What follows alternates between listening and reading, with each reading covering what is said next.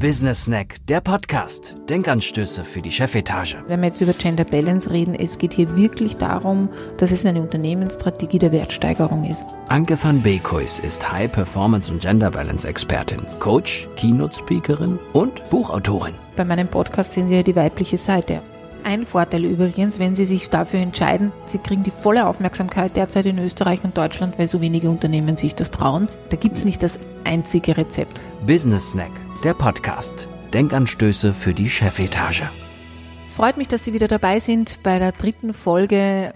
Wie Sie ja schon wissen, wenn Sie es schon zweimal gehört haben, ist es mir wichtig, hier wieder Hintergrundinformationen zu liefern, liefern zu einem Thema, Sie anzuregen, Input zu geben, auch auf Fakten einzugehen und zum Schluss Ihnen wieder sowas mitzugeben, dass Sie nachdenken.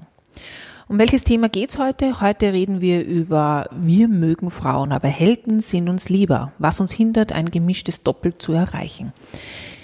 Warum wir uns Mitarbeiter und Führungskräfte suchen, die uns ähnlich sind, hat ganz einen simplen Hintergrund. Wir Menschen ticken ganz, ganz simpel und suchen uns das, was uns sehr, sehr ähnlich ist.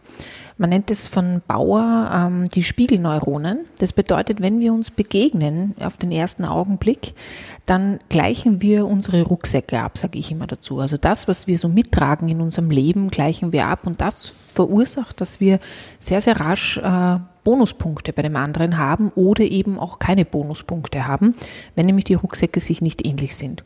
Und so funktioniert das auch bei Mitarbeitern und bei Führungskräften, wenn wir die aussuchen. Wir suchen uns das, was uns sehr, sehr ähnlich ist, was uns an etwas erinnert in uns drinnen oder an zum Beispiel jungen Jahren, wie wir noch wild und ähm, Marathonläufer waren oder wo wir noch äh, Dinge gemacht haben, die lebendig waren. Ja, und das suchen wir bei dem anderen.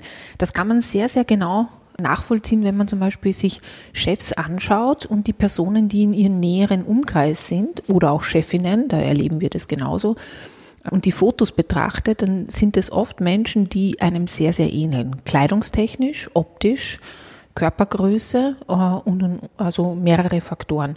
Bei Frauen ist es kurze Haare, hat oft eine äh, Mentorin mit kurzen Haaren oder umgekehrt. Also wir haben da sehr viele Ähnlichkeiten, äh, auch in ihrem Freundeskreis, wenn Sie schauen, wie ähnlich sind sie sich und was verbindet sie auch miteinander.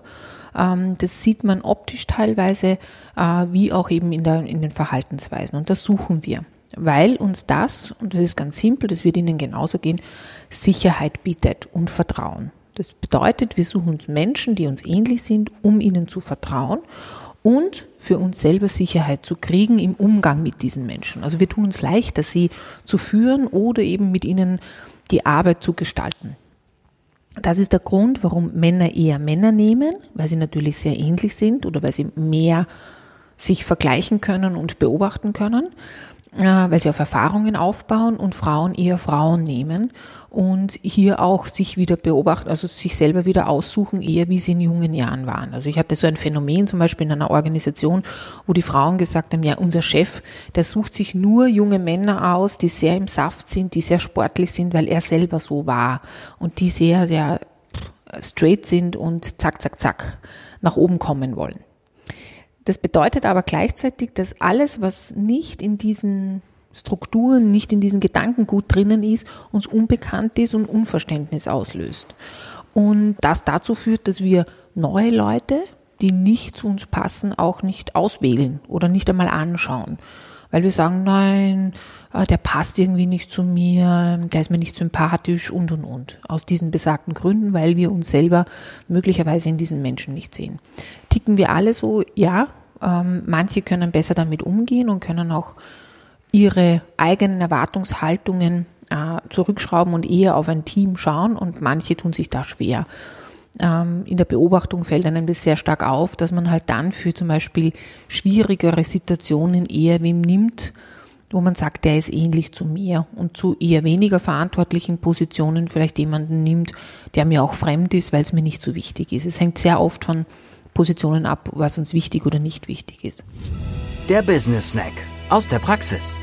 Was uns dazu veranlasst, unsere Stereotypen zu leben, ist sehr oft, also dass wir eben gleich und gleich suchen in einer Organisation, hängt sehr oft ab, dass wir eben Druck bezüglich Performance haben. Gerade wenn, wenn Sie in Führungspositionen sind, müssen Sie abliefern, Sie müssen Ergebnisse bringen, Sie müssen etwas erreichen.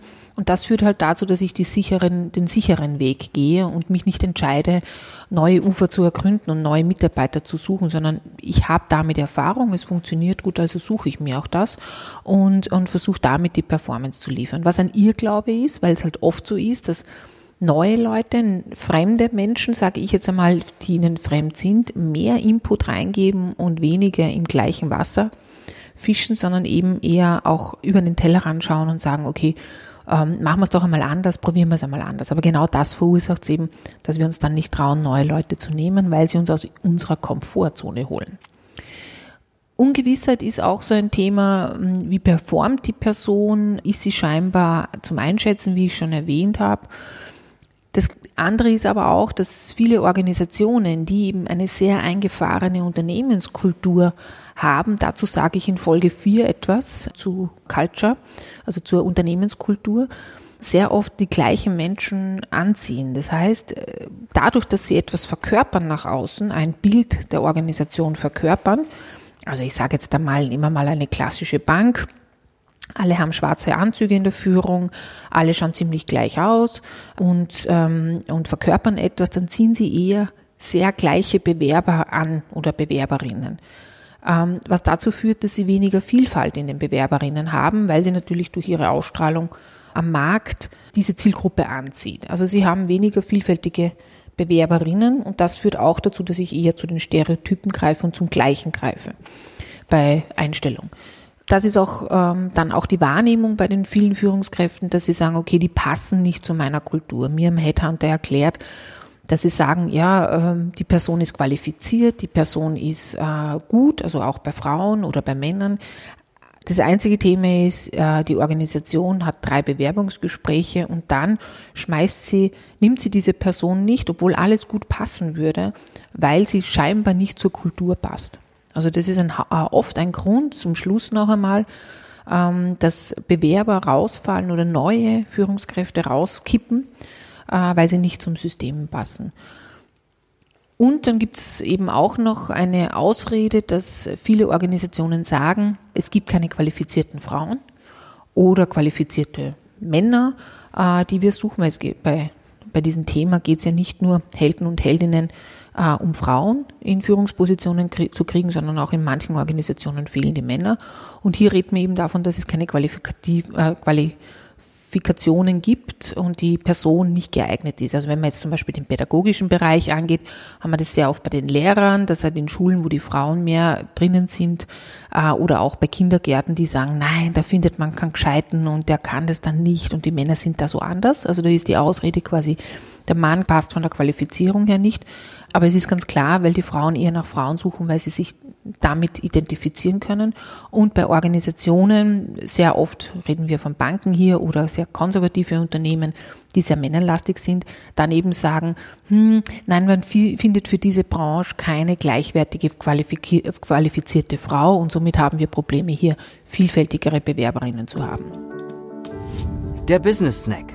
Reden wir mal Tacheles das sind eben genau die Ausreden oder die Themen, die dazu führen, dass ein Wandel nicht stattfindet in Organisationen zu einem ausgewogenen Management. Ja, das ist eben auch von den Führungskräften immer wieder gesagt. Du findest die Person nicht am Markt, in der Branche sind die Leute nicht gängig, uh, unsere Inhalte sind spannend, sind nicht spannend für Frauen, also gerade technische Unternehmen, sie die die haben größte Probleme und sagen, nein, da gibt's keine Technikerinnen. Wenn man sich aber dann den Markt genauer ansieht, und das mache ich ja immer wieder, dass ich mir Zahlen anschaue in Österreich und Deutschland zum Beispiel, dann sieht man sehr stark, dass der Technikerinnen zu oder da die Abschlüsse an den Universitäten mit technischem Hintergrund äh, zugenommen haben in den letzten Jahren und nicht ein bisschen, sondern wirklich teilweise von neun äh, Absolventinnen zu 900 Absolventinnen. Also es ist schon die Menge an sehr stark gewachsen. Und noch einmal, bei Folge zwei habe ich ja darüber gesprochen, die High Potentials sind sehr weiblich und äh, sind besser ausgebildet als Männer. Und dann gilt eigentlich diese Ausrede nicht. Aber dadurch, dass es uns fremd ist, suchen wir Ausreden Und da gibt es noch zwei andere, die ich sehr oft höre, ist eben, dass die Rollenmuster noch sehr konservativ geführt werden in manchen Bundesländern, bei uns in Österreich zum Beispiel, ist aber ähnlich auch in Deutschland, dass es halt Gebiete gibt, wo es noch sehr, sehr konservative Rollenmuster zu Hause gibt, wo die Frauen eben sagen, nein, ich will eh nur Teilzeit arbeiten. Dass aber die Unternehmen etwas verändern müssten, um diese Damen oder auch Herren in die Organisation zu bekommen, sehen viele Organisationen noch nicht. Und darum mögen die meisten Unternehmen Frauen, aber nehmen halt eher die, die Helden. Gut, wie immer gibt es am Ende von jedem Podcast ein paar Anregungen zu dem Thema. Der Business Snack, die Denkanstöße.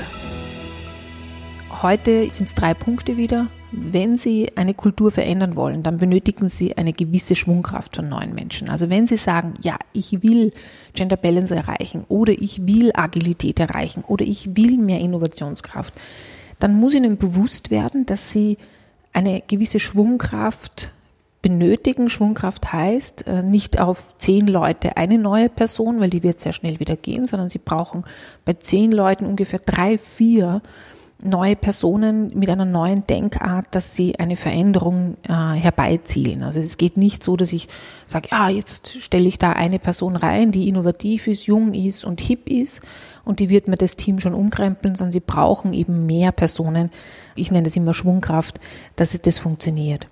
Wichtig ist auch, wenn Sie jetzt so eine Auswahl haben und sagen, okay, ich will mein Team durchmischen, weil ich will auch Frauen oder auch Männer ins Team bekommen, dann ist es ganz, ganz wichtig, dass sie sich ähm, sehr stark reflektieren bei der Auswahl. Ja? Erinnert sie diese zukünftige Mitarbeiterin oder Mitarbeiter an sich selber? Warum bevorzugen Sie eher zum Beispiel einen Mann bei gleicher Qualifikation? Also ich war in einem Unternehmen, da hat mir wer angerufen und gesagt, ja, jetzt habe ich drei Bewerber, einer geht gar nicht, aber zwei sind super.